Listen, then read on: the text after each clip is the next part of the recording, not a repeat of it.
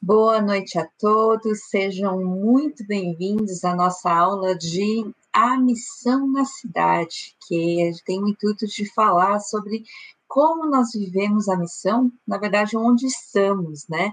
Seja na cidade, seja em algum lugar, mas onde estamos. E hoje nós temos aí uma convidada super especial que vai dar a aula de hoje, é a Jorgelina Burgos.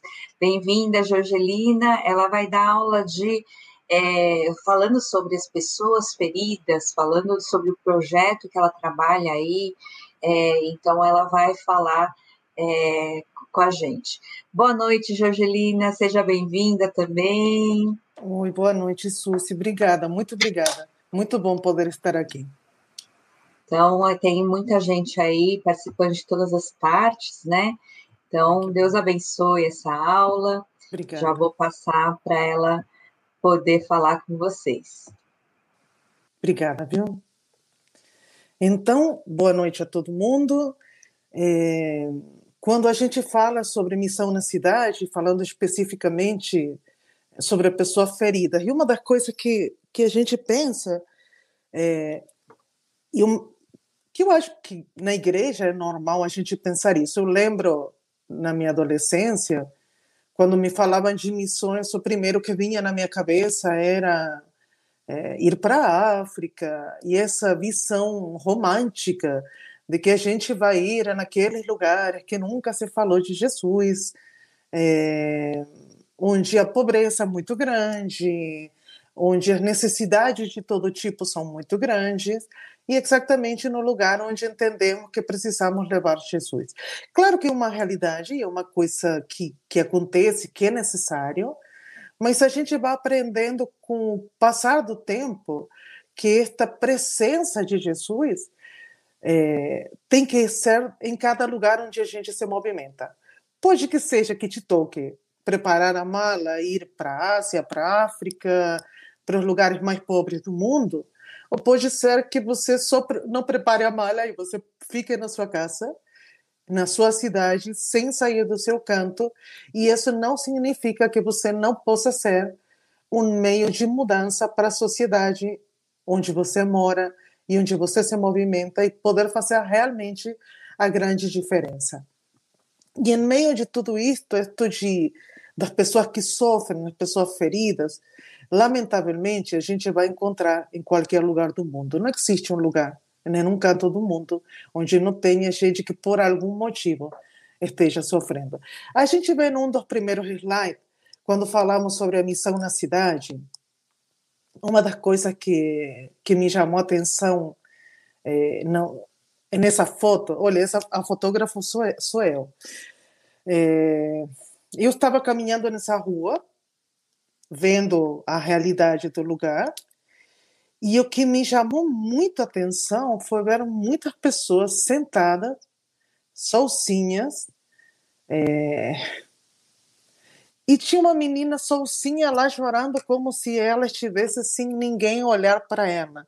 E comecei a ver muita gente sentada e sozinha. Claro que eu não consigo suportar ficar quietinha, fui, sentei, conversei com a menina e acabei descobrindo a grande necessidade que ela tinha e as grandes feridas que ela tinha e de onde ela tinha vindo e que vinha do, do interior, é, do Nordeste, do interior, que estava em São Paulo fazia anos e que não tinha conseguido muitos amigos, que estava passando por muito sofrimento e que, apesar que ela ia para uma igreja, no tempo da pandemia não tinha tido é, amizades e pessoas por perto como para poder caminhar e ela tinha decidido nesse tempo sair da igreja. Quando a gente pensa em pessoa ferida, a gente vai para o paradigma da encarnação. Quando falamos do paradigma da encarnação, a gente está falando, é, veja no versículo bíblico que está no outro slide. Ele fala assim: porque ele resgata o pobre ao primeiro sinal de necessidade e salva o que está sem sorte. Ele os liberta da tirania e da tortura. Quando eles sangram, ele sangra. Quando eles morrem, ele morre. Salmo 71, 12 ou 14, na Bíblia, a mensagem. quando a gente fala de fazer Jesus presente na vida dos outros, e quando a gente fala de levar a mensagem de Deus, a gente está falando de nos adaptar, primeiramente, e nos moldear o que é a palavra. Para o que não me moldei ainda, soltar o chimarrão. E a gente pensa um pouco naquilo que vocês já viram na aula anterior, que o mesmo pastor Saião falou, e fala sobre urbanização no Brasil. Se a gente vê o Brasil como nosso campo para ser evangelizado, nosso campo para apresentar Jesus, a gente vai ver, eh, vai ver o quê? Urbanização no Brasil. 87% urbanizado. Dois megalópolis, 50 cidades grandes, com mais de 0,5 milhões de habitantes. E estamos falando de um número muito assustador. E uma das coisas que se dá e que você vai ver, não sei se é, de que cidade você seja, mas uma das coisas que a gente vê aqui em São Paulo, é, a diferença, quando a gente vê as duas grandes megalópolis, uma Rio de Janeiro, a outra São Paulo, quando a gente vê a realidade aqui em São Paulo, você vai ver muitos bairros divididos é, por por etnias, por raças, por povos diferentes. E você vai ver que se você vai, por exemplo, para Retiro, você vai encontrar coreanos, alguns bolivianos. Se você vai para Higienópolis, você vai encontrar judeus ortodoxos. Se você vai para o você vai encontrar muitos latinos. Se vai para Liberdade, tem japoneses, árabes, chineses. É, e assim em diante a gente vai poder ver essa divisão segundo a estrutura da cidade. Se a gente vai para o Rio de Janeiro, a gente vê uma realidade totalmente diferente. A gente vai ver que está tudo misturado. Dificilmente a gente vê bairro por separado. Então você vai ver no mesmo condomínio, no mesmo edifício, de diferentes nacionalidades, sem problema, todo misturado, por ter um mover social totalmente diferente do que pode ser aqui em São Paulo. Na outra, em slides a mais, a gente vai ver sobre pós-modernidade. A gente viu sobre, sobre urbanização e no próximo a gente vai ver sobre pós-modernidade. O que a gente vê? Quando a gente fala de pós-modernidade, que o Bauman fala que não é pós-modernidade, sino que a continuação da modernidade, ele fala sobre o homem líquido. A palavra liquidez remete à fluidez, à ausência de forma definida, velocidade, mobilidade, inconsistência nas relações sociais, econômicas e de produção.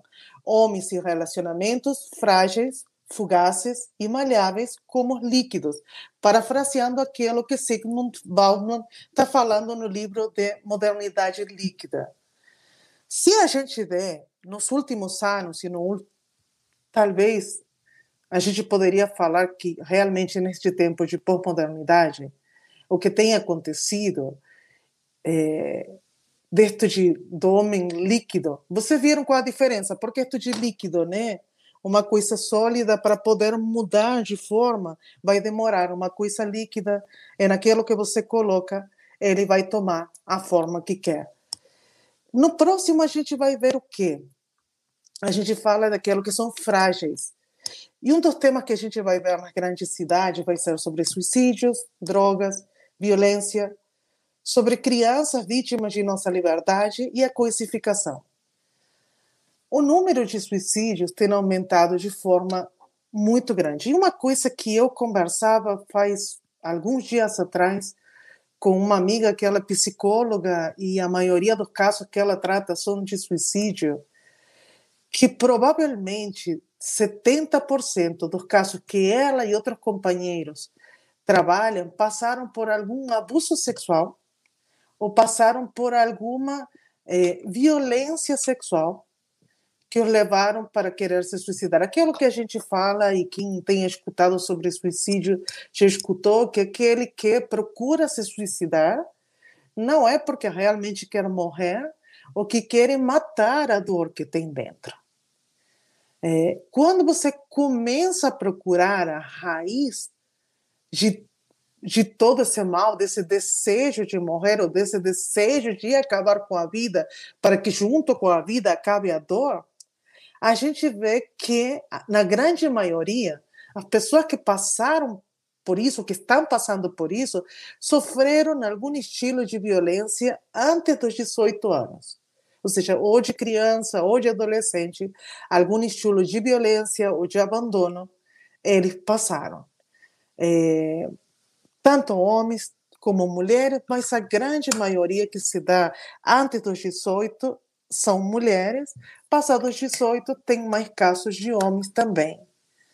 É, no caso da cidade, a gente vê um número muito maior do que se pode ver no interior.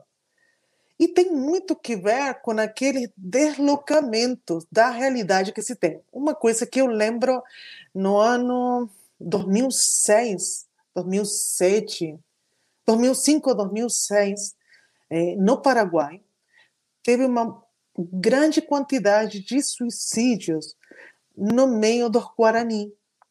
Alguns assentamentos foram tirados de um lugar, colocados em outro, mais perto da cidade, mais perto entre Armandária, Cidade del Este. Eh, as pessoas começaram a ter encontros com a realidade da, da, das cidades mais cheias de outras nacionalidades. É, muitos dos adolescentes começaram a consumir álcool, consumir droga, coisa que não era comum no meio. E os números de suicídio começaram a ser de forma assustadora.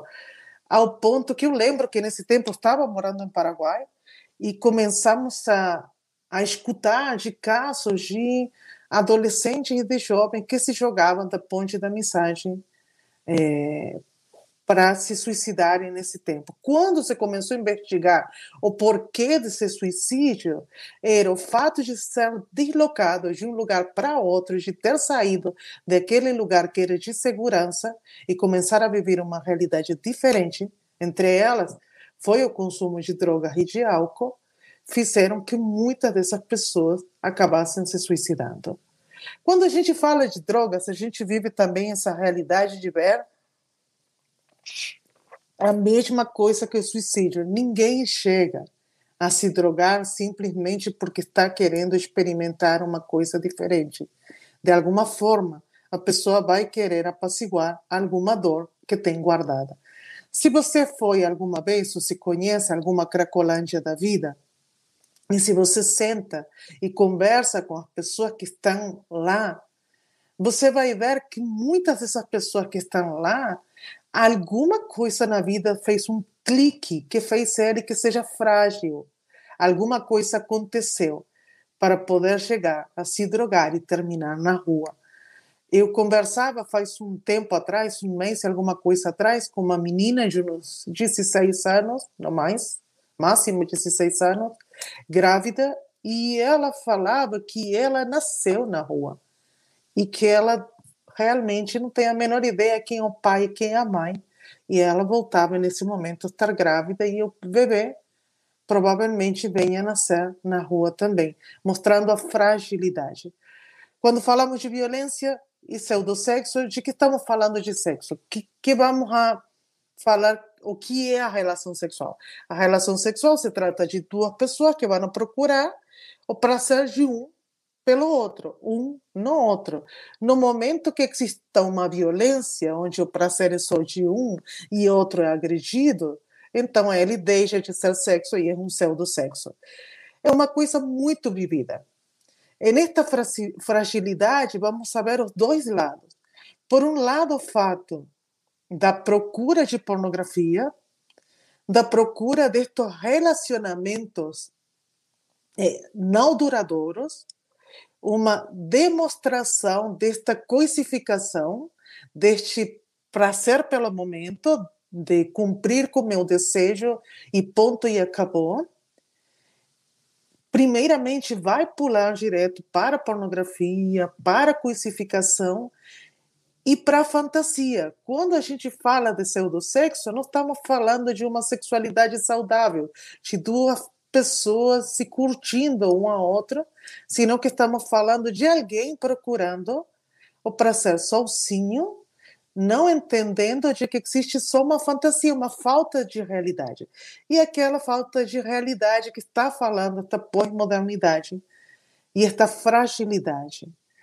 E quando falamos da, da criança vítima da nossa liberdade, aí vamos estar falando do aborto, de dizer, esquecer que a criança que está dentro da dentro é uma criança chamemos de feto, chamemos da forma que seja, mas é um ser humano, e falar sobre isto de nascer porque nasceu, porque foi um acidente, ninguém está querendo essa criança, a mãe, provavelmente num divórcio, o que vai acontecer é que o pai vai para um canto, a mãe vai para o outro com as crianças, e talvez a mãe, por precisar de um companheiro, por querer um companheiro, vai entrar diferentes homens nessa casa e as vítimas vão terminar sempre sendo as que mais vão sofrer. E aí vamos ver que a grande maioria dos casos, mais de 80% dos abusos que acontecem de crianças são dentro das casas, por pessoas que teriam que estar protegendo, que teriam que estar cuidando, e eles acabam sofrendo por aquela nossa falsa liberdade é, de ser faço o que eu quero, vou onde eu quero, e coisas assim como a gente tem escutado em outros momentos.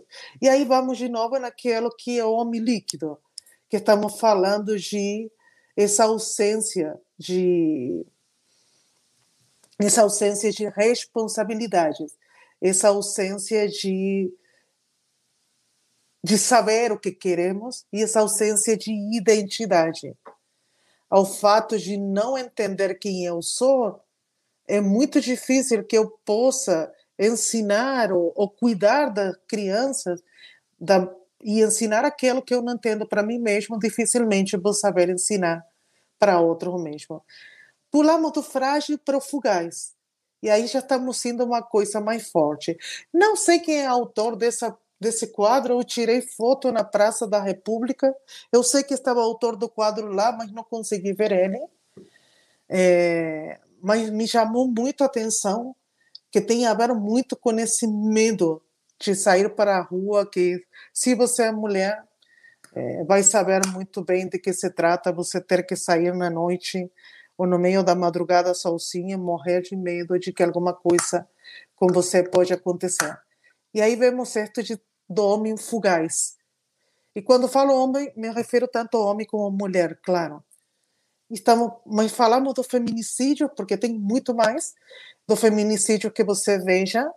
É, 92% são feitos por homens, os que causam, os que matam são homens, e são parceiros. E o abuso sexual infantil e a pedofilia. Agora já não vamos só aquilo de ser frágil, é, não estamos falando da vítima em si, senão que estamos falando dos vitimários. É, os casos de feminicídio são muitos, cidade grande tem muito mais, de forma assustadora, é, mais na frente vamos saber alguns números.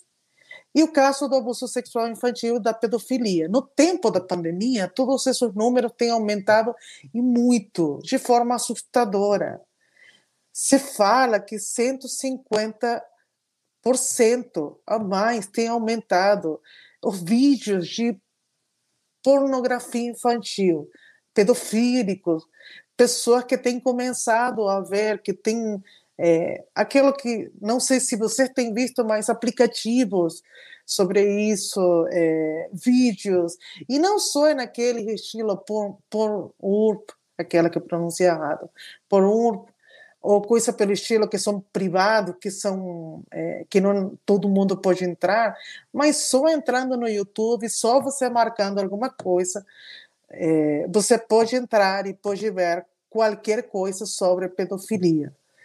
É, ao ponto de, de ter aumentado de forma assustadora, realmente.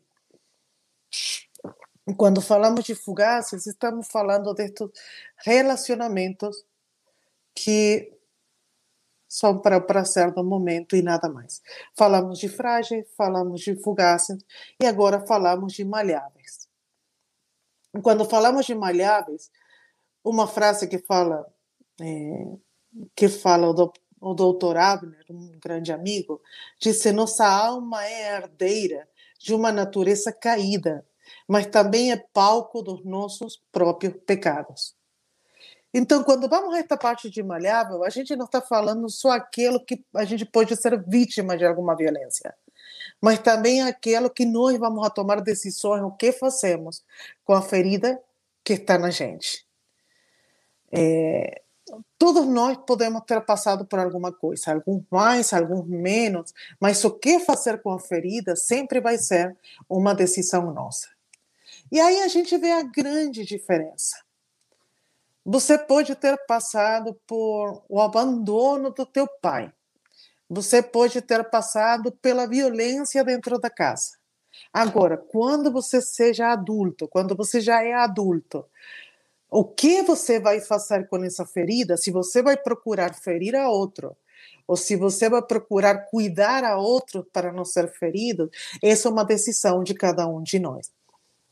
E a gente vai ver um texto que eu acho interessante, que, que fala Francis Schaeffer é, no livro O Deus que Intervém. E ele disse assim: é, absolutos morais verdadeiros, falando sobre absolutos morais verdadeiros, disse: não há. Ah, ah, ah, disse: absolutos morais verdadeiros, não é lei anterior a Deus, pois a coisa mais anterior a Deus é Deus. A criação, como ele a concebeu originalmente, conforma-se a seu caráter. Os homens, enquanto como seres criados à imagem de Deus, devem viver com base no que Deus é. Os padrões de moralidade são determinados pelo que se conforma a seu caráter, enquanto aquelas coisas que não se conformam são imorais. A gente pode ter muitas regras, e uma das coisas que a gente vê nesta é, por modernidade é o fato de, de que o racismo tem tomado uma força muito mais grande do que a ciência, muito mais grande que a palavra. Quando a gente fala de malháveis, a gente vive numa sociedade onde você vai escutar pessoas que falam que prostituição é profissão, onde você vai escutar que pornografia vai ser usada para apimentar o relacionamento até dentro de casais cristãos. Aquilo de relacionamento sem nexo duradouro, pensando no divórcio antes do casamento, namorando para ver se dá certo. E não só no meio de relacionamentos eh, de casal, a gente vai ver em qualquer outro tema. Esto de dizer, vou para uma igreja e se eu não gosto de como está pregando o pastor, e se eu não vou com a cara da esposa do pastor, procura outra.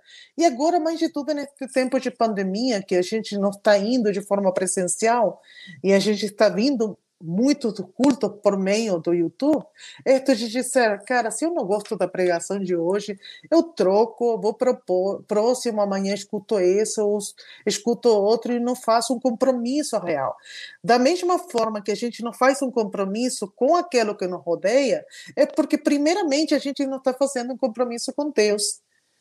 E, e aí a gente vê isto de, da supraculturalidade do agismo a gente fala que a Bíblia é supracultural, é sobre qualquer cultura.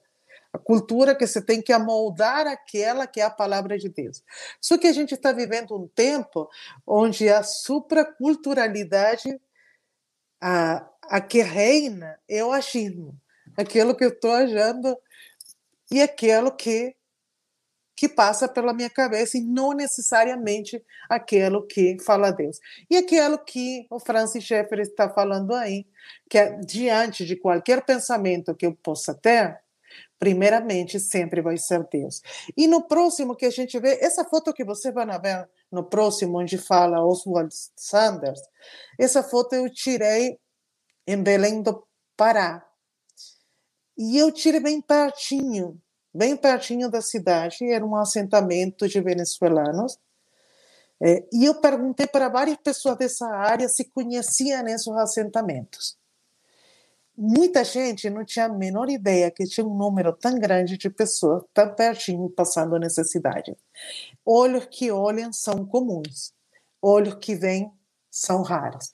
E aí que vem este tema de missão: onde estou vivendo, onde estou morando, o que vou fazer com a realidade que eu estou vivendo. Se eu entendo que estamos em um tempo onde existe uma geração frágil que tem sido ferida por esta é, falta de base familiar, e não estou falando de familiar de, da propaganda da margarina, não. É, aquilo que tenha te tocado de família, seja que te criou teu avô, a tua tia, a tua mãe, teu pai, não passa por isso, mas se é aquilo que, que Deus mostra de proteção, daquilo que a Bíblia, a palavra de Deus mostra. Então, esta falta de base familiar, esta falta de conhecimento de palavra, esta falta de vivência da palavra tem feito, e este descarte de Deus, e não só de Deus, sino até da ciência que a gente tem visto, é, nos faz ver de que a gente vive dias instantâneos e momentâneos e nos faz olhar só para nós mesmos e não ver o sofrimento e a realidade que temos no redor. E às vezes esperamos fazer alguma missão só quando Deus nos leve para outro canto, sendo que a gente pode fazer naquilo que temos perto. Não sei em que cidade você vive, eu nesta realidade que eu vivo em São Paulo, eu sei que eu caminho 15 minutos da minha casa e estou numa Cracolândia, eu sei que pego um metrô e estou chegando em um lugar onde tem muitos refugiados, onde tem muito estrangeiro com necessidades, é, vou encontrar a realidade e, e não é difícil, só você começar a mexer nas mídias, procura no Twitter, procura no Instagram e você vai encontrar pedidos de auxílio. Eu já tenho visto pessoas escrevendo sobre o desejo de dizer hoje vou me matar e a gente poder ter a possibilidade de escrever e conversar com a pessoa, ou aquilo de sentar na ponte. É, eu já tenho feito isso, eu lembro no Rio de Janeiro, eu ia para a praça, eu morava na Tijuca, e eu sentava na praça São Penha com os mais velhinhos pessoa sozinha, que não tinha ninguém para conversar. E aí você tem uma possibilidade de estar evangelizando, falando e usando teu tempo de boa forma e apresentar um Cristo real, verdadeiro, que tem um amor duradouro. Alguns números bem interessantes que vamos a falar sobre feminicídio. 1.338 casos de feminicídio no tempo da pandemia. Você pensa, aqui no Brasil, você pensa que um feminicídio a cada seis horas, um feminicídio a cada seis horas, alguma mulher está sendo morta, mataram alguém a cada seis horas e meia. Essa informação foi do CNN Brasil, agora, de 2021. Estupro por dia, Segundo o DIRC 100, recebeu 4.686 denúncias de estupros de meninas com menos de 14 anos. E estamos falando de 5.679 denúncias em total. O que acontece com isso? A grande maioria das denúncias vão se dar quando são de meninas. Quando são de meninos, não se fala tanto. Porque dizendo, nossa, é uma vergonha falar que o menino foi estuprado. Não estamos falando de um abuso, não estamos falando de um toque, não estamos falando que, que assustaram a criança. Estamos falando de um estupro, uma violência física mesmo, uma agressão física mesmo. E esses números foram segundo o Ministério da Mulher, da Família e dos Direitos Humanos. Suicídios eu estava lendo que a Organização Pan-Americana de Saúde está falando sobre 800 mil pessoas por ano que se suicidam. 800 mil por ano, um número muito alto. Outra coisa que tem fervido, e para mim é só loucura pensar, temas de xenofobia e de racismo. Se registraram, segundo o Safarnet, se registrou 4.310 casos de racismo e xenofobia em 2019. E disse que o número de 2020 aumentou de forma considerável. Vítimas de violência doméstica em São Paulo durante a pandemia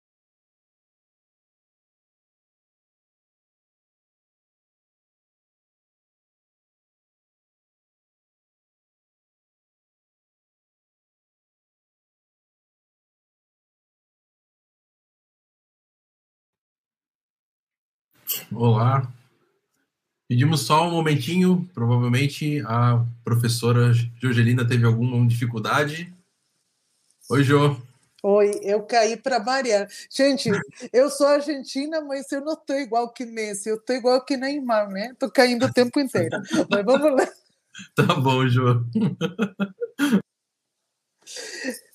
É para o que acontece é que o tema é tão complicado, né? Que a gente precisa desse momento, desde tomar um chimarrão, vamos continuar com o tema, que o tema é complicado mesmo. Quando a gente fala de vítimas de violência doméstica em São Paulo durante a pandemia, aumentou 44,9%. Ou seja, a violência existe perto da gente. Essa realidade pesada vive perto da gente, está muito pertinho. E a gente tem muita coisa para ser feita. E é aí que vemos que a gente precisa decidir o que faz, né? Ou a gente faz de conta que não vê nada e vivemos nosso dia a dia dentro daquilo que a gente consegue e não fazemos de cego, ou entendemos que este pastoreio dos feridos vai muito mais além de ser cuidado por um pastor ou ser cuidado por um missionário. Este pastor, olha, este tema, este tempo da pandemia nos tem feito ver uma realidade muito palpável é, de que a gente precisa se cuidar com aqueles que temos mais perto.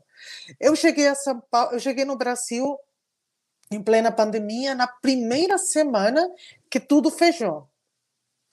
Uma loucura, aluguei o apartamento. Cheguei, não tinha nada, não tinha nada na casa, tinha que comprar prato, cobertor. Aí correndo, pedindo para amigo, quem podia me ajudar, tudo fechado. Consegui um supermercado aberto que podia comprar algumas coisas, mas se não fosse porque um amigo me emprestou é, um cobertor, que quem me emprestou cobertor ainda não devolvi, algum dia eu devolvo ou não é, me emprestou pratos e coisas pelo estilo, não teria como ter feito isso, como me instalar.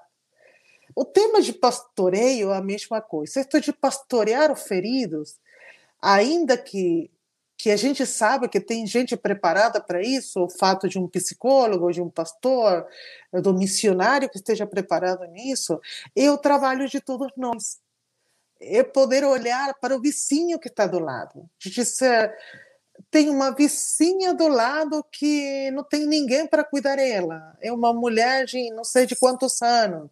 O filho mora em outro estado, não pode vir. O que é que eu posso fazer a favor dela? Será que eu posso fazer a compra para ela? Será que eu posso perguntar quem ela é? Será que ela precisa? Será que eu posso, de alguma forma, de mostrar para ela que este é, Deus que eu sirvo, ele tem um amor eterno e não um amor é, fugaz, que eu lembro e me aproximo só quando eu preciso. Será que eu vou estar só esperando domingo de manhã é, ligar YouTube para ver, é, para poder ver o, o o culto e participar dele? Ou será que eu vou lembrar que eu sou corpo de Cristo e que eu posso fazer a diferença com aquele que está do lado? Que talvez a vizinha que está do lado não tenha a menor ideia de como acessar no YouTube. E que talvez eu possa falar. Talvez essa oportunidade que eu tenho para estar falando, para estar ajudando. Olha, uma coisa que tem acontecido, talvez você não saiba, mas aqui no Brasil não existe lei de defesa para o estrangeiro. Não existe mesmo, nenhuma. A única que você vai encontrar vai ser dentro da Constituição, um pedacinho pequenininho que fala sobre que todo aquele que mora no solo brasileiro tem o direito que todo brasileiro tem. Muitas vezes, uma coisa que acontece muito é que quando muitos deles estão de forma ilegal. No momento que começou a pandemia, se muito brasileiro perdeu o trabalho, o estrangeiro perdeu muito mais. Aquele que está com uma profissão de doutorado, de... não, mas muito do que viram só para ganhar a vida, para melhorar a vida, entre eles os refugiados que chegaram nesse tempo, grande maioria deles perderam trabalho, perderam tudo.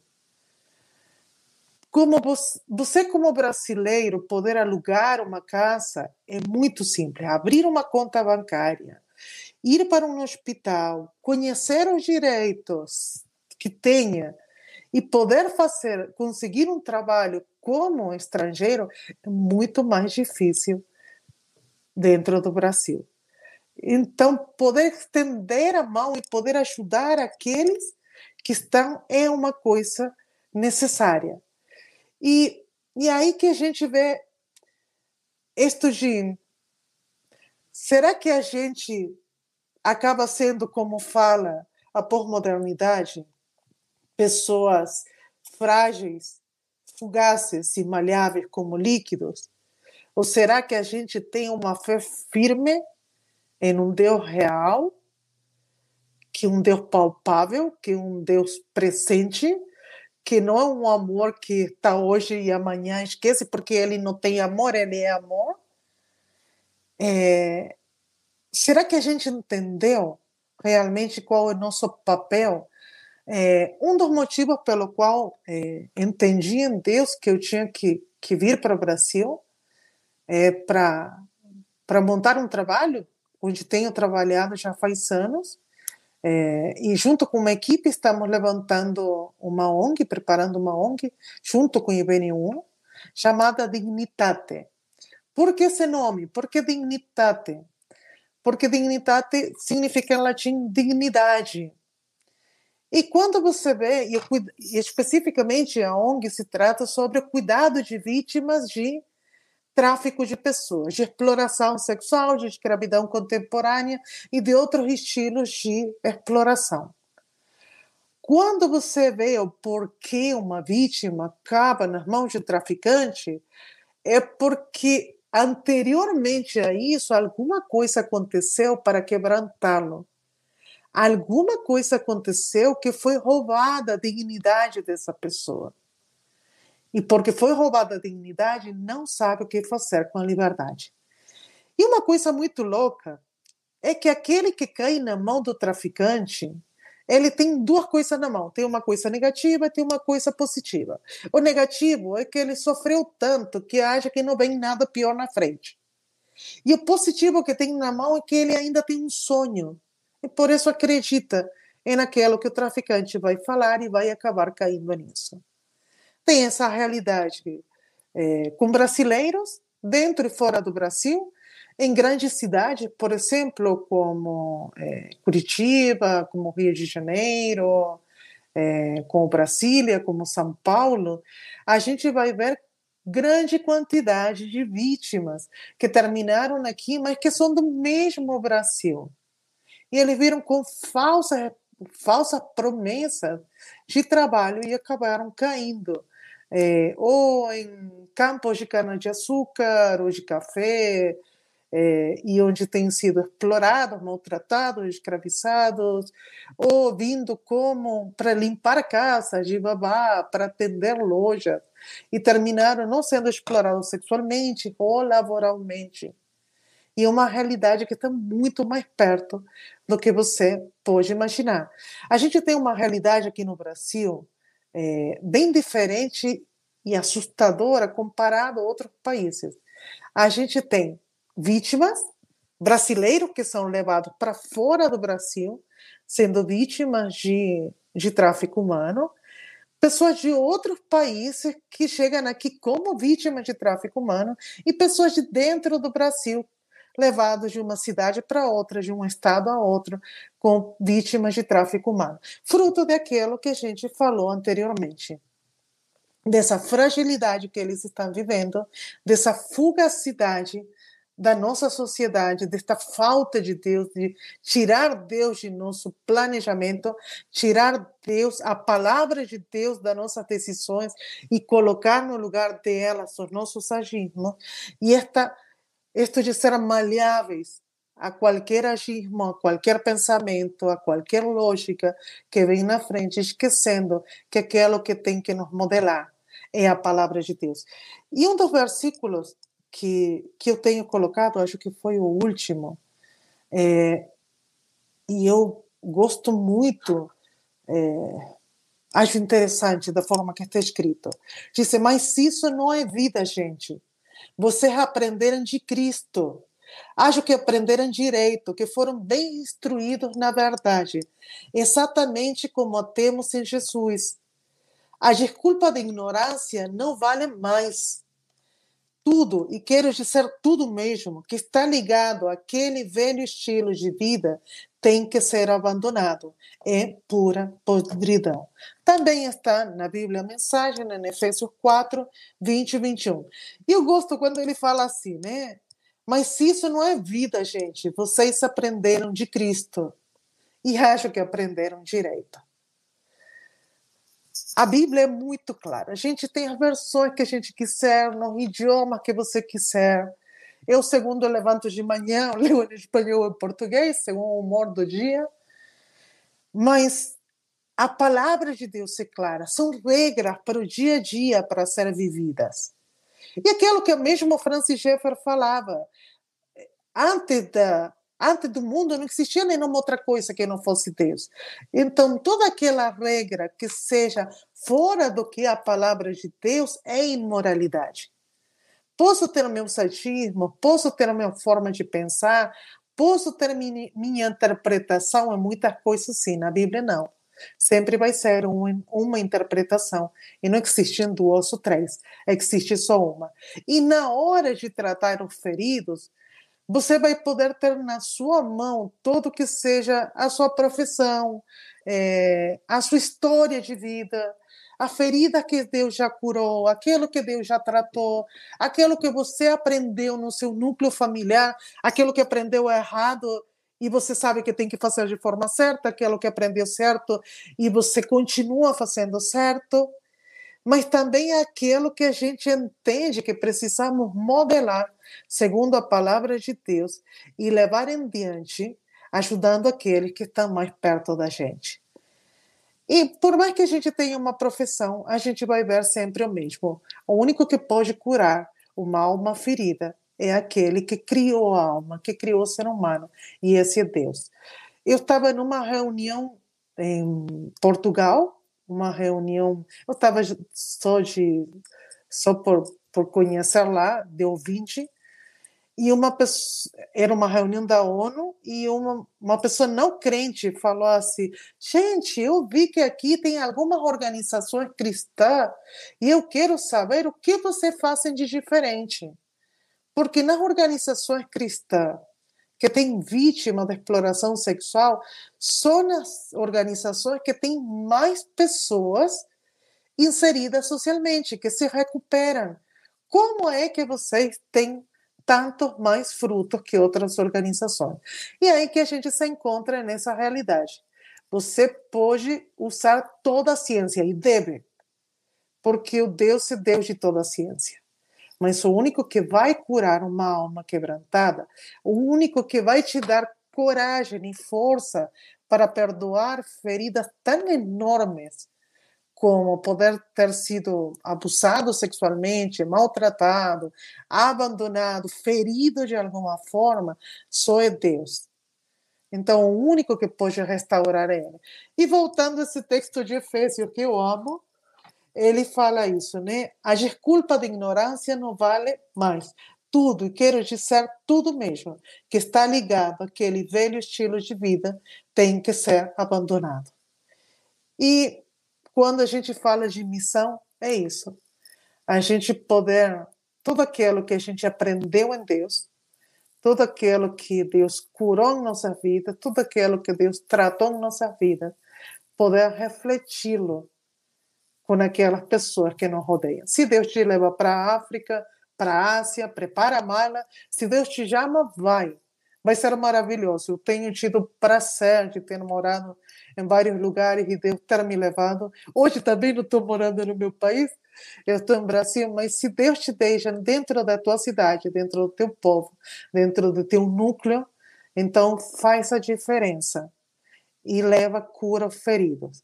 Se você é um ferido, Então, se deixa tratar por Deus, se deixa curar, pede ajuda, não fica sozinho. E se deixa tratar pela mão de Deus. E quando você esteja curado, você possa estar ajudando aos demais. Então, quando se trata da missão na cidade e a pessoa ferida, abra os olhos e peça para Deus que te mostre onde tem alguém que, com certeza, qualquer ferramenta que você tenha na mão vai ser suficiente para você poder ajudar alguém. Deus abençoe. Não sei, o Giliano está por lá? Opa, estou sim. Estamos por aqui? Ah, aqui, a gente tinha só esse último slide, né? Que você tinha Isso deixado. mesmo, perfeito. Então, aí para que você conheça na Dignitate, a Dignitate é, é a futura ONG, começando aqui por, por São Paulo. Nosso sonho é ter uma casa de triagem para vítimas. Aqui em São Paulo já estamos com uma equipe linda, com pessoas em lugares diferentes, em Espanha, em Portugal, é, em vários lugares do, do Brasil. É, estamos com com Instagram e com, com o site. O site pode dar uma olhada, dignitate.com.br e Dignitate Brasil eh, vai ver no Instagram. Assim que pode dar uma olhada todo dia, as meninas do marketing que são maravilhosas, colocando material para você saber mais sobre esse tema do tráfico humano que é tão real e lamentavelmente tão real. É, e que a gente entende que é o nosso papel como igreja estar combatendo, porque para isso veio Jesus, né? Para dar liberdade aos cativos e essa deve ser a nossa tarefa como igreja. Assim que, gente, obrigada. Amém. Muito bom, João. Muito obrigado por toda essa aula tão especial que você deu para gente. E eu quero só já avisar que aí no chat você tem o link já para o Dignitate, tá? Para o site Obrigada. do Dignitate, então você pode pegar aí diretamente no, no, no chat para você poder acessar e conhecer um pouco mais desse trabalho muito importante. Agora a gente tem algumas perguntas que a gente vai colocar. Eu vou começar com essa última que apareceu aqui, porque está ligada diretamente ao Dignitate. A Isabel pergunta, Jô, como que a gente faz para ajudar aí com o Dignitate? O que, que de repente pode ser formas que as pessoas podem possam ajudar e se integrar aí com essa ONG, com esse ministério que você tem. Toda terça, às 19 horas, a gente tem uma reunião de oração. Começando o horário, é o primeiro. O segundo que a gente precisa, seja a profissão que você tiver, se aproxima. Lá no site ou no Instagram, você vai encontrar tanto o número de telefone como e-mail. Se você é psicólogo, se você é advogado, se, o que for a profissão que você tenha, não se preocupe, que a gente encontra é, utilidade com certeza. Porque na hora de cuidar uma vítima, a gente precisa dar todo o aval e todo o cuidado. É quase como adotar uma criança. Viu que quando você adota a criança, ou, tem, ou você vai nascer a criança, precisa de tudo, né? preparar o quarto, comprar a roupa, um monte de fraldas e toda ajuda vem bem. Com o cuidado das vítimas é a mesma coisa. A gente precisa de tudo: é, conselhos profissionais, oferta, tudo. A gente precisa exatamente de tudo. Então, o que tiver na mão, liga para mim que eu vou te falar que é útil e vou te dar a listinha de todo aquilo que você pode ajudar. Sem dúvida, pode ajudar. Isso é importante, João. Acho que talvez até conectado com essa, com essa resposta que você já estava aí desenvolvendo, talvez as pessoas aí que assistiram a aula viram essa importância de abrir os olhos para a realidade, para olhar para as pessoas, elas talvez possam ficar com uma pergunta que é, ao olhar alguma situação complicada, como que eu devo me comportar ou até mesmo para onde eu devo encaminhar essas realidades, né? Para de repente números ou contatos, alguma coisa, como que de repente eu posso ter um norte para o que fazer sobre essa situação? Se você vê alguma coisa estranha, pode chegar a ser uma pessoa que esteja em cárcere privado, por exemplo, uma coisa assim tão mirabolante como essa, Uhum. Ou você pode encontrar alguma coisa estranha é, que possa chegar a ser uma violência, um abuso. Você vai ter tanto o DIRC 100 ou o DIRC 180. Qualquer dos dois, a denúncia ela é anônima. Então não tem problema, pode fazer nesses números. É, se uma coisa mais clara, que você disse, ah, eu cheguei a uma lanchonete e a pessoa veio e falou diretamente para mim que ela está sendo vítima. É, um dos principais conselhos não coloca no, no Facebook, no Instagram, olha, encontrei uma vítima. Por favor, liga diretamente o 100 ou 180 ou procura na internet o núcleo de enfrentamento, o tráfico de pessoas da, da sua cidade. Se você não lembra, vai para o 100 ou 180 e dá informação daquilo que você encontra. Qual informação que você vai dar? Você vai dar o endereço e o dado bem específico e claro daquilo que você viu. Aquela denúncia que você está fazendo, você não está dizendo eh, eu tenho certeza que tráfico de pessoas. Você está só relatando aquilo que viu. Quem vai decidir se é tráfico ou não é tráfico vai ser aquele que está recebendo a ligação, seja do núcleo do enfrentamento ou a mesma polícia. E até uma coisa boa para se falar nisso: a, a grande maioria das ONGs ou das organizações que trabalhamos nesta área, a gente não resgata. A gente faz o resgate da dignidade da pessoa. Quem vai fazer o resgate da pessoa mesmo vai ser a polícia ou alguma organização que trabalha junto com elas, entre eles o núcleo de enfrentamento. É, porque senão seria muito de, de filme. Então, uhum. quem, quem vai fazer realmente são eles. O que a gente faz é cuidar da vítima quando ela é resgatada. É, se você vê alguma coisa, por favor, fale. Fale mesmo. Ainda que você diga, não, é besteira da minha cabeça. Fale igual, não se preocupe porque os profissionais vão olhar se foi besteira ou se realmente aconteceu. E às vezes você vai estar mesmo salvando uma vida. De verdade, vai estar salvando uma vida. Então, por favor. E uma coisa que até a gente estava falando na quinta, a gente está fazendo toda quinta, às 17 horas, fazendo live no Instagram. E uma das coisas que a gente falou na live passada foi que tem gente que quando está com alguém incomodando, molestando, é, ficam tão nervosos que não tem como pedir auxílio e que às vezes até riem de nervoso. Uhum. Então, se você vê alguma coisa estranha, se você é homem, se você é mulher e se garante, chegue perto e faça alguma coisa e fale e ajude porque a grande maioria das pessoas que estão sendo molestadas não tem forças, nem, sabe, não sai nem a voz. Você sente que alguma coisa engasgou aqui e você não consegue fazer nada e pode acontecer alguma coisa. E se você está passando por alguma coisa dessa, peça auxílio, ainda que seja com o olho. Você tem alguma mulher perto, se aproxima, se pegue do braço dela, é, peça auxílio. Se você é homem, vai ajudar, faça uma grande coisa. Não toque na mulher. Se você vai auxiliar uma mulher, uma adolescente, uma criança, não toque. O primeiro que você vai falar quando chega é dizer: Eu estou vindo para te ajudar. Porque senão a pessoa vai achar que também vai ser violentada por essa pessoa que está chegando. Então, você falar para vítima que vai ajudar e olhar direto nos olhos da pessoa que está agredindo, para que saia do lugar. Se é necessário gritar, falar alto para que todo mundo escute, também, de alguma forma, para poder proteger a pessoa. Mas faça alguma coisa. Eu tenho escutado, olha, sem exagero, mês passado escutei quatro casos de meninas que contaram histórias que elas estavam no ônibus, elas contando agora de adultas, né? Mas estavam no ônibus, voltando do colégio, e um desconhecido pegou elas do braço, desceram do ônibus e elas foram estupradas.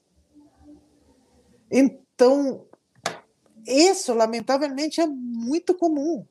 É aquilo que estamos falando, esta, é, se aproveitando. É, se aproveitando dessa fragilidade A pessoa vê pornografia, vê um monte de porcaria e depois se imagina que tudo aquilo que viu vai fazer com a primeira que passa.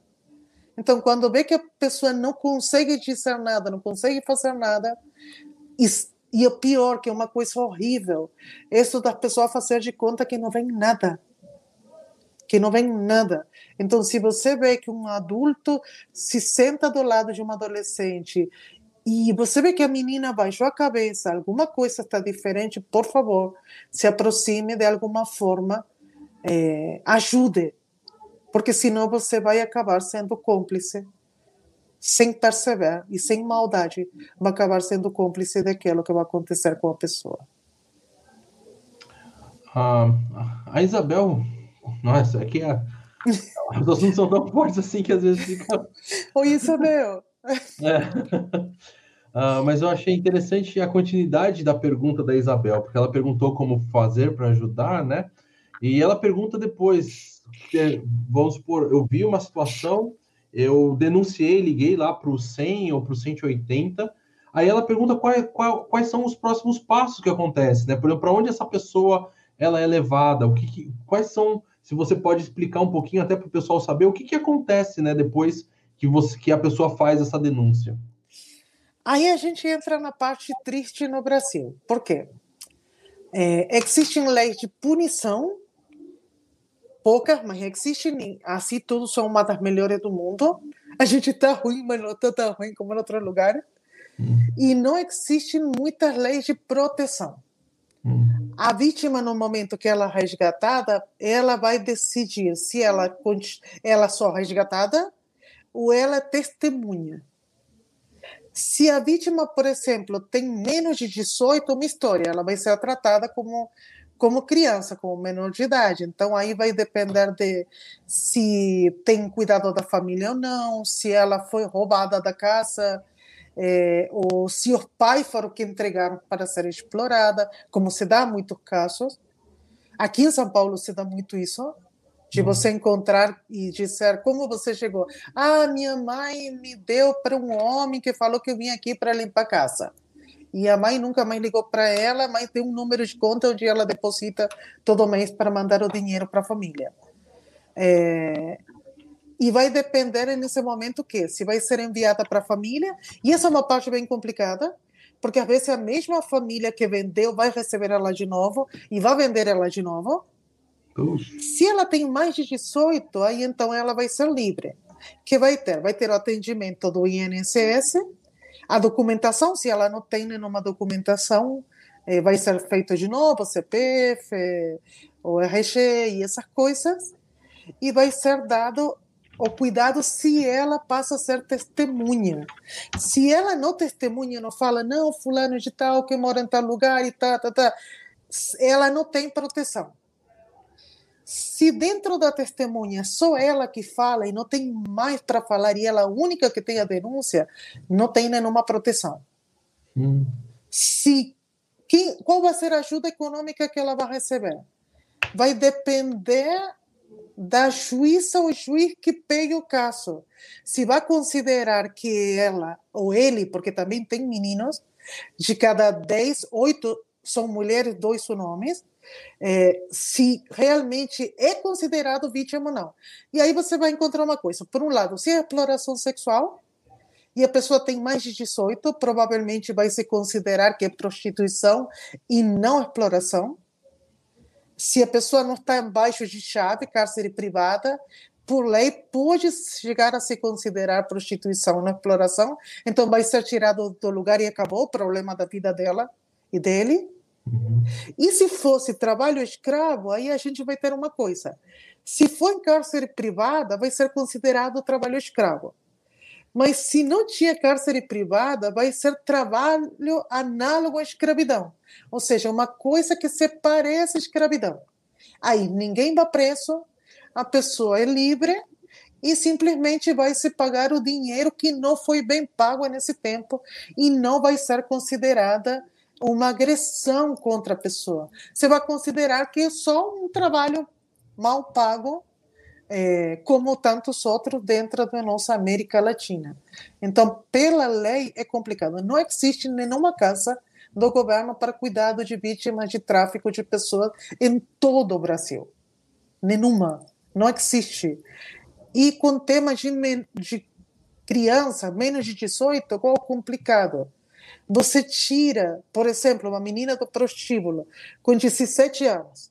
Às vezes você vai ter essa menina de, que entrou lá com 12 anos e está com 18, 17.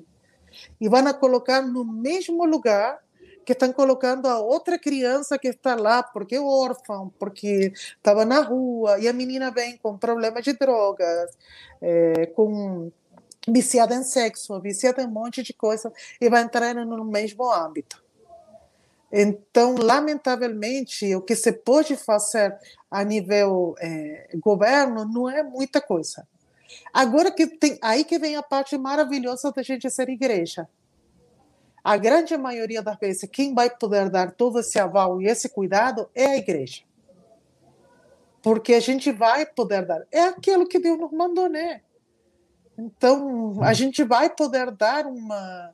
Que o que a gente tem dentro da igreja? A gente tem todas as profissões. Ele vai precisar de um advogado, por exemplo, se tem filhos. Um caso que eu estou acompanhando agora: a menina ficou grávida do traficante. Aí o traficante agora está querendo tirar a criança, não é aqui no Brasil, é em outro país.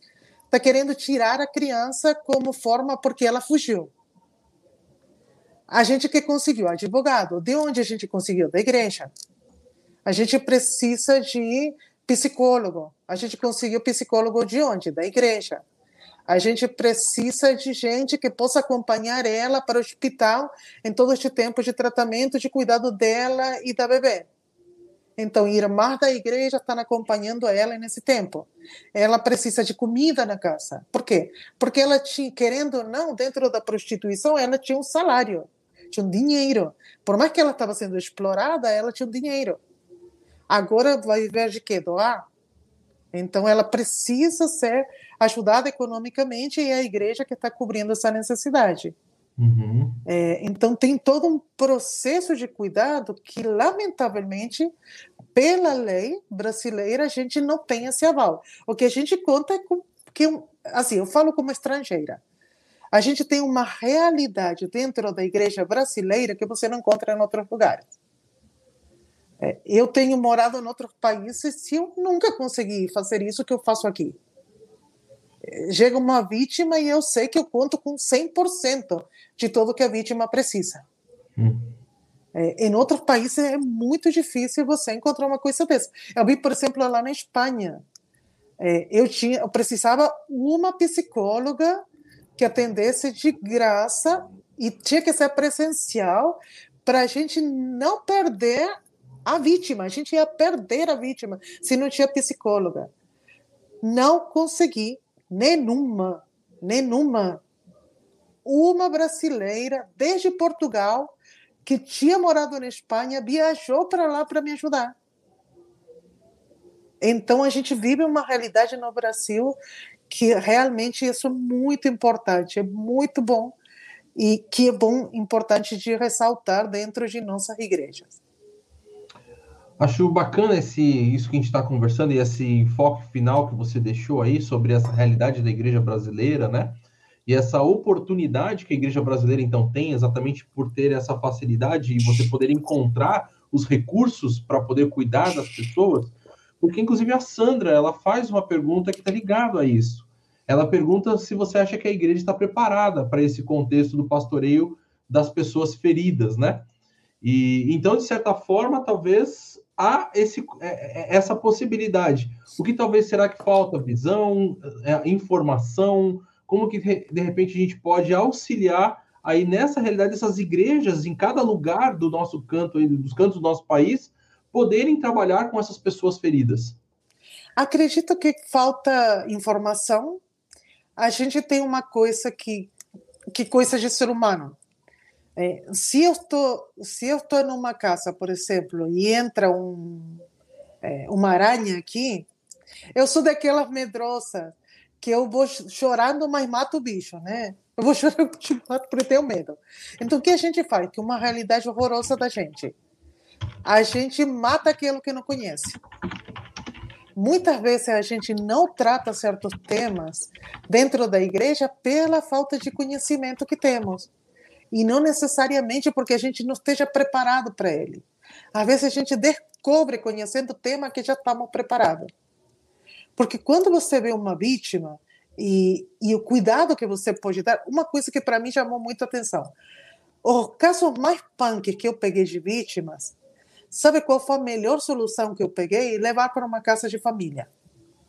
Uma casa comum, sabe? Uma casa de que tem é, pai, mãe, vovô, cachorro, gato. É, essa tem sido uma das melhores formas para tratar, porque isto de família que a vítima não tem, que se por mais que ela tinha antes, não teve nesse tempo. Então, eu acredito que falta informação é, sobre o tema. Tem muito ver na internet. A gente está disponível para isso. A gente vai estar dando treinamento. Quem esteja interessado, a gente vai estar dando para conhecer mais sobre o tema e a gente tratar as dores da alma da mesma forma que a gente trata as dores do corpo. O dente dói, eu vou correndo para o dentista. A alma dói, não é frescura. Uhum. Eu preciso entender. A ferida do outro é a ferida minha. Ah, eu sou. Sabe isso de romantizar? Nossa, que mulher forte, cuida das cinco crianças, trabalha não sei quantas horas, cinco horas no ônibus. A gente romantiza aquilo que não é necessário. Então a gente precisa começar por uma. É, eu vou falar uma frase perigosa, mas compreenda. Uma justiça social que começa na Bíblia. Não estamos falando de política, do que o governo vai fazer ou não vai fazer. É aquilo que eu vou fazer eu vou fazer como estrangeira que moro aqui e você que é daqui que tem que fazer. Então, qual a nossa responsabilidade como cristão? Acredito que passa por esse lado. E outra coisa que assusta, que a grande maioria que chega é, a cair na mão de um traficante é porque está passando fome. É porque está passando a necessidade de proteção, de cuidado, de abrigo. Então, nosso papel como igreja é dar. E acredito que é isso, que a gente tem tudo para dar certo. A gente tem tudo, não falta nada na igreja. A gente tem tudo. O único que impor, o único que é necessário agora é a gente se informar e viver uma cristandade de verdade, porque aí que está outra parte assustadora. É, nossa América Latina está cheia de evangélicos, mas não de crente. Uhum. A gente nem lê a Bíblia. A gente não vive a Bíblia. A, re... a Bíblia é muito prática, gente. Leia do tema que você quiser, muito prática. Não é que diz, ah, eu vou viver, eu tenho que ser como Jesus. Aham, é isso. Ah, mas isso era Jesus, eu não. Não, eu também. Então, acredito que passa por esse lado, da gente falar menos, fazer mais e colocar em prática aquilo que está na Bíblia e a gente está capacitado sim. Amém.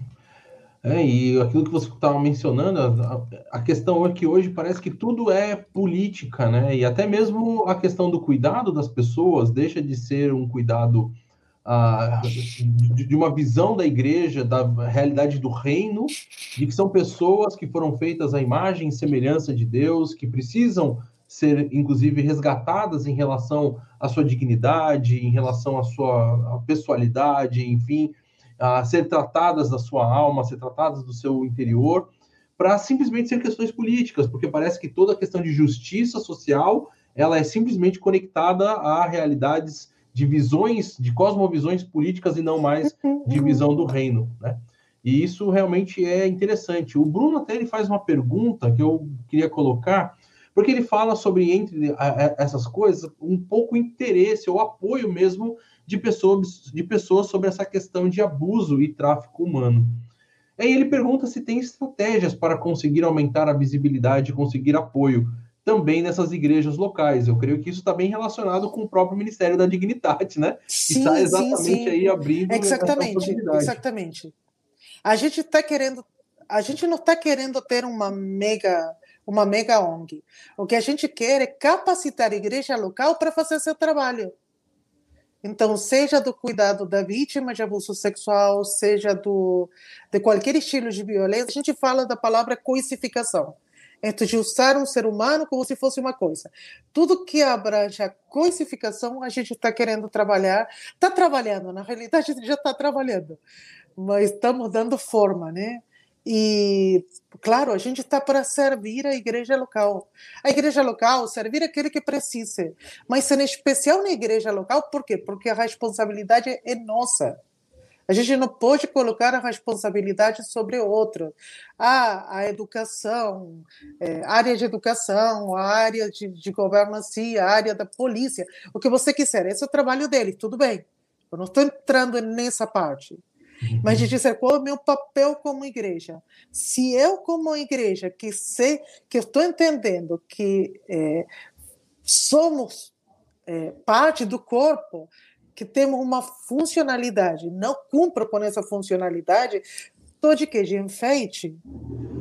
Então, acredito que essa parte que a gente tem que entender e fazer a diferença no lugar que a gente está. Se você é parte do governo, faça faça valer o lugar que você está. Se você é da, da polícia, faça valer o lugar que você está. Se você é dona de casa, faça valer o lugar que você está. Não interessa qual seja seu lugar. Todo lugar é bom para você fazer essa diferença. Amém. Ah, bom, vamos eh, mudar um pouquinho aqui o assunto, porque a gente tem uma pergunta do Jack. Ele pede para você falar um pouquinho sobre a questão da reparação, ou seja, aspectos ligados a problemas que marcaram nossas próprias vidas, como abusados e feridos, e que hoje já curados em processos de cura.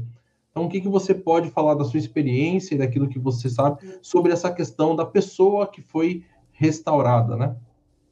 Uma coisa que eu sempre falo é que a gente não pode fazer da vítima uma garota propaganda ou um garoto propaganda. Quando a vítima é resgatada e ela passa de vítima para sobrevivente, ela precisa ser cuidada e caminhar junto com ela para ser restaurada, para poder ser novamente reinserida socialmente. A pessoa que é resgatada, mais de tudo, se é vítima de exploração sexual, a outra, as outras também, mas talvez uma das mais pesadas é da exploração sexual. E você vai ver que ela não consegue viver o, nem o passado, nem o futuro. Ela consegue só ver o presente. O passado é muito pesado, muito triste, muito trata de esquecer que existe. O futuro é real. Então, a pessoa procura só viver o dia a dia e sobreviver o dia a dia. Quando começa esse tempo de cura, que começa com Deus e não tem outra, se não existe, porque um dos primeiros é, dos primeiros passos que a vítima vai ter que dar, que é colocar a culpa sobre quem corresponde. 99,9% das vítimas acham que elas têm culpa do que aconteceu. Eu já escutei menina adulta que sofreram estupro com menos de quatro anos e ela falaram assim: não, a culpa foi minha, porque eu era. É, eu tinha muita bundinha, porque eu tocava nele menos de quatro anos. Que culpa poderia ter uma criança disso? Nenhuma. Então, é a tal ponto o satânico que é, que a pessoa acha que de verdade tem culpa. Então, o primeiro passo é colocar a culpa sobre quem corresponde. Ah, quem foi? Foi o abusador? Ah, foi o traficante? Ah, foi minha mãe que me abandonou? Ah, foi o que seja. Esse vai ser o primeiro passo. E é o primeiro passo da, da cura. O segundo passo vai ser o aceitar a Deus. Entender que o único que pode curar essa alma é Deus. Pode passar pelo melhor psicólogo, pode passar pelos melhores profissionais. Não vai ter cura, porque é uma coisa que ninguém. Como você pensa assim? Você ter um pai biológico que abusou você ter um marido que você se apaixona, um namorado que se apaixona e ele é o traficante, ele que te uhum. explora sexualmente. Como você perdoa isso? Só de forma sobrenatural você consegue perdoar isso. Então, precisa essa restauração de Deus. E daí em diante, o crescimento para a cura, esse caminhar para a cura, vai depender de muita coisa. vai depender da personalidade, vai depender das pessoas que estão ajudando no processo, é, vai depender da segurança que vai receber no redor da pessoa, e daí em diante. Esse processo vai depender de cada um. E aí que a gente precisa de um cuidado multidisciplinar. Então, aquilo que faltou desde criança. Olha, é uma coisa muito louca. Quando a vítima chega, é como se você tivesse duas pessoas e não uma. Você tem a pessoa que foi ferida desde criança, ou seja, antes de ser traficada. Vamos pensar que o abuso que passou foi com 11 anos. Então você tem uma menina de 11 anos e você tem a menina de 30 anos que chegou na tua mão. E você tem os dois lados, que é aquilo que falava o Abner, isso de você confrontar com a ferida, mas também confrontar com o pecado dele. Então você vai ter que confrontar e dizer: você foi ferido, você é uma vítima, você foi traficado, mas ao mesmo tempo você cometeu muitas coisas erradas e você tem que mudar de vida. Você não precisa. Agora, isto de dizer que eu vou fazer com minha ferida. Eu vou ferir outros, ou eu vou uhum. permitir ser curada para ser cura para outros. Então, esse processo vai depender muito, mas você vai ver que são processos muito compridos. Muito, muito, muito, muito. Normalmente leva anos, leva anos. E não ter uma expectativa tão grande sobre a vítima. De dizer, ah, vai, dentro de tantos anos vai estar trabalhando, vai ser um profissional e vai estar defendendo a causa. Pode que sim, pode que não. O importante é que se recupere e consiga se saia desse lugar de coisa e ele e ela saibam que são pessoas amadas e que você tem que amar a si mesmo. E isso já é um triunfo. Isso já é muito. Sim. Eu não sei se respondi, mas eu que fiz bagunça. não, foi muito bom, sim. Olha. A Isabel também pergunta se existe algum treinamento, não sei se de repente na sim. dignidade, para esse para identificação de sinais de abusos, né? Para que a pessoa possa, ah, vamos assim, até adquirir melhor olhos para as pessoas, né? E, sim, conseguir sim. perceber onde estão realmente situações de real perigo, né? Podem ver, dentro de nosso Instagram, a gente está trabalhando junto com o projeto Protege-me. Eles são originários do Peru, mas tem um trabalho aqui no, no Brasil, e eles trabalham nessa parte da prevenção. É, e para você saber assinar. De todas formas, em outubro a gente vai estar dando um treinamento especificamente sobre isso, desde a parte da, da prevenção, o cuidado e a identificação, até o cuidado integral da vítima. Certo.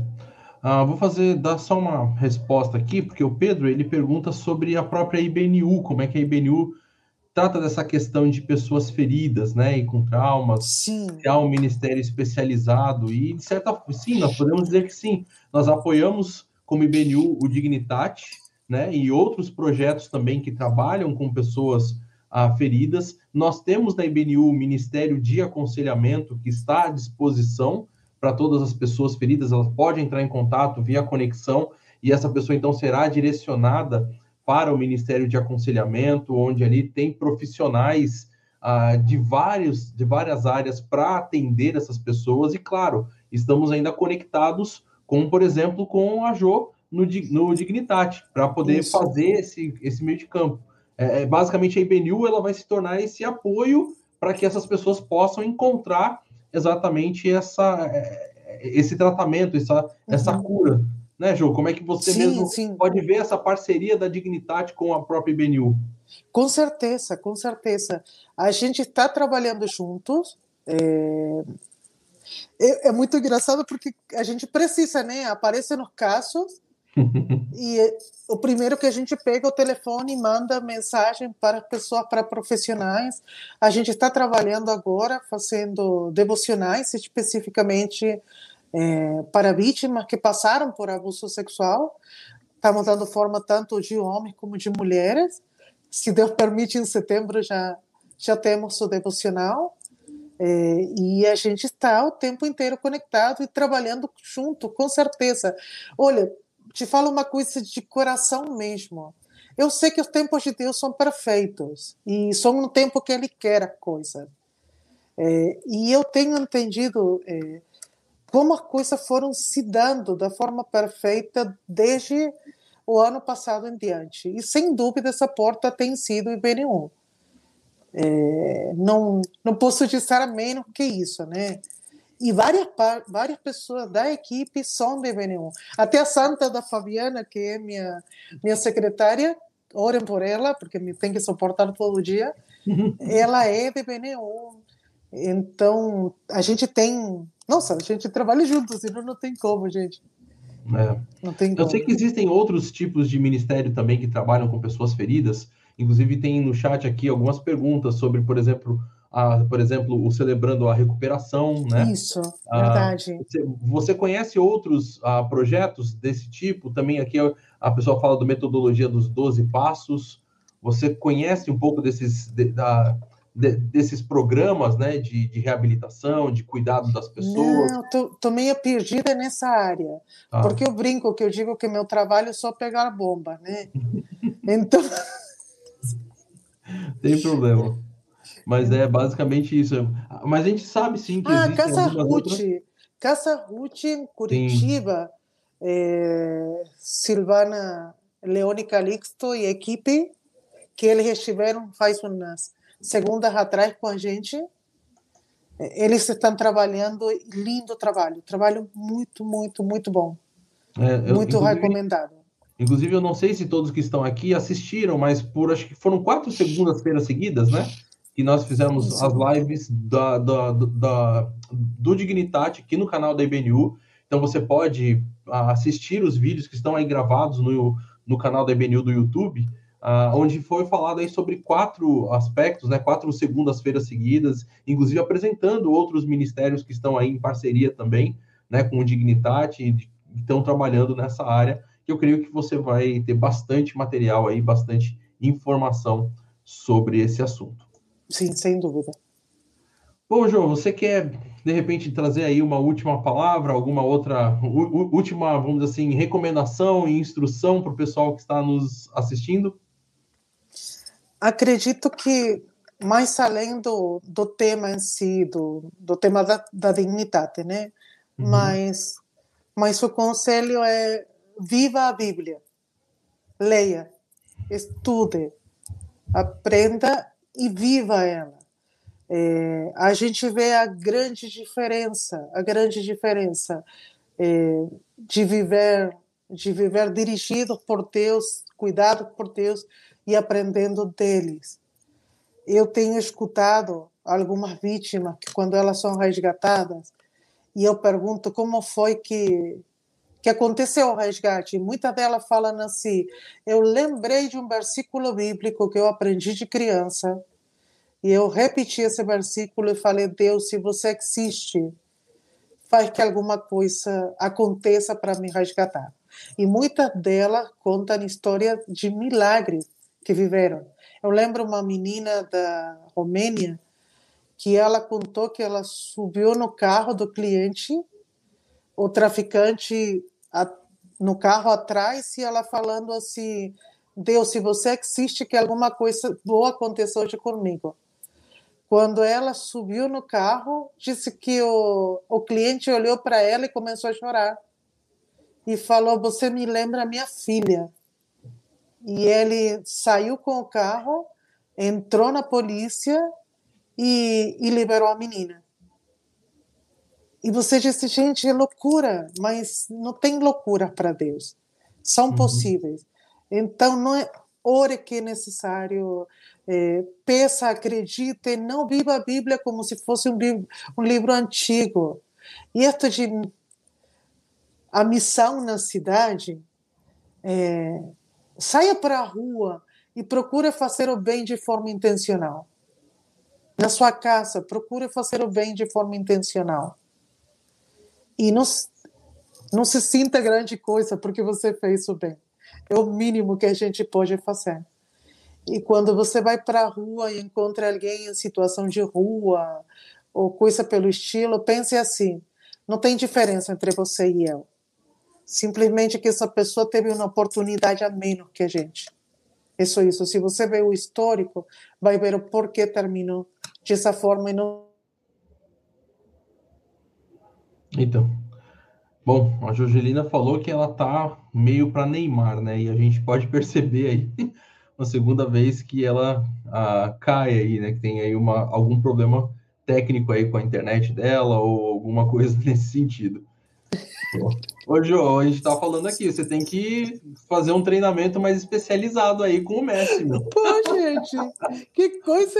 Eu, eu tenho outra, gente. Isso de Neymar na minha vida não tem graça, não. Ai, ai. Não, orem, orem pelo meu computador. Ele está precisando de ajuda. Mais um pedido aí. Cara, não, mas, mas isso. Ah.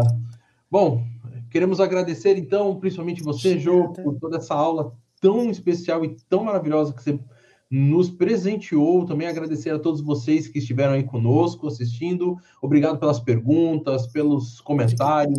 Tudo isso é muito enriquecedor para a gente. Ah, também queremos convidar você a curtir o nosso vídeo, né? Curte aí o vídeo que está no, no YouTube agora. Também compartilha com as pessoas, porque ele vai ficar gravado. Então, a pessoa, você pode assistir essa aula quantas vezes você quiser e compartilhar com quantas pessoas você quiser. E também convidamos você para amanhã, às 10 da manhã, temos a nossa celebração da IBNU. Então, fique ligado, o Saião vai estar falando ah, na celebração, uma mensagem muito especial para o seu coração. E à noite temos às 19 horas o segundo curso aí dessa temporada que temos agora do Missão a Teologia Missional, desse curso que a IBNU está fazendo em parceria com a Faculdade Teológica de São Paulo, no qual você pode, inclusive, fazer a sua inscrição e receber o seu certificado de uma faculdade que é reconhecida pelo MEC.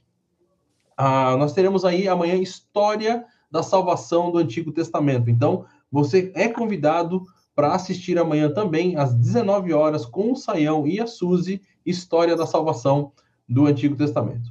Por hora, então vamos ficando por aqui. Um grande abraço para todos vocês. Tchau. Tchau, gente linda. Obrigada, viu? Um abraço.